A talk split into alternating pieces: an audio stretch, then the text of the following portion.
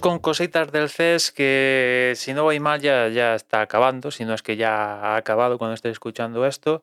Como siempre, un CES donde hay cosas de sentido común, entre comillas, cuando digo de sentido común, cosas mm, terrenales que puedes palpar mm, ya, ¿no? Porque van a salir al mercado en cuestión de, de semanas, días, como mucho meses, ¿no? Trimestres, como muchísimo. Cosas que desde la perspectiva de hoy son parecen futuristas a más no poder, cosas que dices, pero qué demonios, como, pero en qué demonios estabas pensando para sacar esto. Bueno, en fin, como siempre, un, un CES. Hemos visto coches que cambian de color, ahora a todo color y diferentes configuraciones. Antaño habíamos visto esto, pero con pantallas únicamente de tinta electrónica, las típicas tinta electrónica, no tinta electrónica de colores, sino de en blanco y negro. Todo esto creo que de la mano de BMW, si no me equivoco, porque tampoco he profundizado mucho. Y bueno, oye, pues puede estar guay porque esto de, utilizar paneles de tinta electrónica, por ejemplo, lo he visto hasta en la Fórmula 1. En el Gran Premio de Estados Unidos, McLaren los estuvo probando en los libres para poner patrocinadores. Estuvo ahí probando la colocación de un par de paneles en, en el monoplaza y, oye, pues todo ha llegado hasta la Fórmula 1. Después hemos visto algo que me ha llamado mucho la atención. Es un carro para bebés autónomo que dices, hostia, pero la gente está un poco perezosa, ¿no? Ese es un poco así el, primer pensamiento. Después dices, bueno, hay, hay gente que tiene bebés, pero que tiene problemas de movilidad, accesibilidad o lo que sea, que un carrito que, que, que se pueda mover por él solo o ayudarlo que haga de radiocontrol, si me permitís la palabra, pues oye, es una ayuda, bienvenido sea. Evidentemente, para la gente que no tiene estos problemas, pues que levante el culo, que coja el carro que quiera, pero, hostias, me parece un poco. Em, un poco de paquetes. En este caso, supuesto, ¿no? Pero en fin, ahí, si te lo puedes permitir, ¿por qué no? En fin, ¿quién seré yo?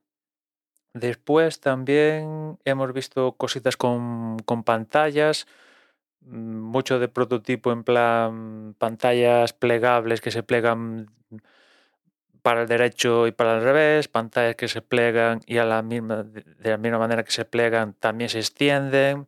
Todo esto en forma de prototipos y vamos a ver si esto va más allá del prototipo y llega a algún producto comercial final para el consumidor. Después, con tema de teles, pues hemos visto teles, sobre todo aumentándole el tema de, del brillo, poniendo el, el, hincapié en el tema de, del brillo.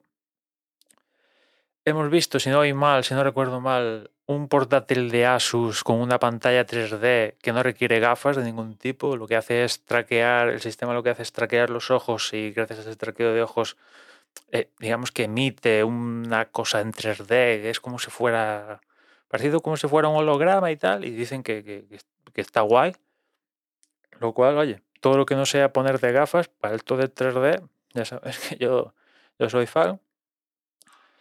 Eh, ¿Qué más? Eh, hemos visto pantallas 5K y 6K que seguramente le hagan la competencia a, a todas, ¿no? Pero sobre todo viendo la pinta que tienen y las resoluciones que tienen para hacer la competencia al, Apple Studio Display, sobre todo la de Samsung, porque tiene una pinta de, Studio Display que quita para atrás. Y, ya por último, lo que destacaría yo después de todo lo que he visto, y que no, no lo he visto todo, pero de lo que he visto, lo que más me ha molado ha sido un portátil de Lenovo, el YogaBook 9i, que os pondré vídeo en las notas, que básicamente es un portátil donde la parte donde debería ir el teclado y el trackpad, pues también es una pantalla, ¿no? Y, y, esto ya seguramente habréis visto conceptos en el pasado similares y tal. Pero este de Lenovo me ha llamado la atención porque creo que está Lenovo lo ha pensado no, no, se ha quedado en lo superficial, sino que lo ha pensado, lo ha pensado lo suficiente como para sacar un producto, yo creo que atractivo. El precio quizás es uno de, de, las rémoras más, más, grandes porque arranca en 2.100 pavos, que bueno, es dinero, es dinero.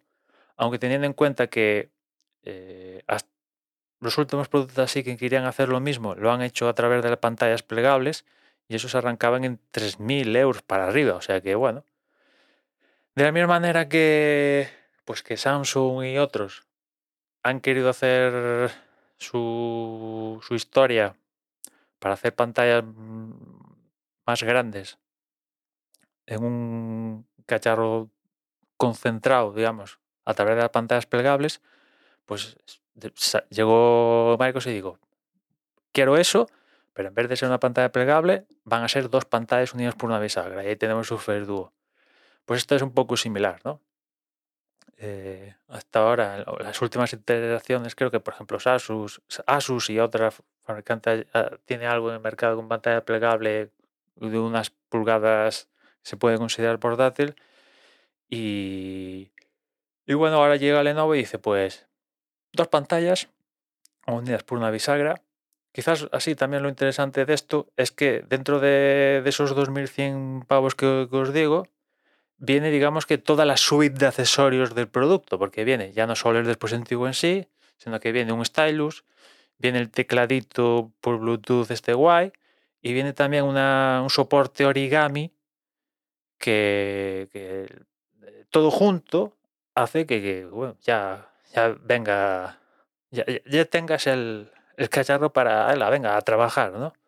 Ahí os dejaré un vídeo en las notas que, que, está muy chulo, la verdad.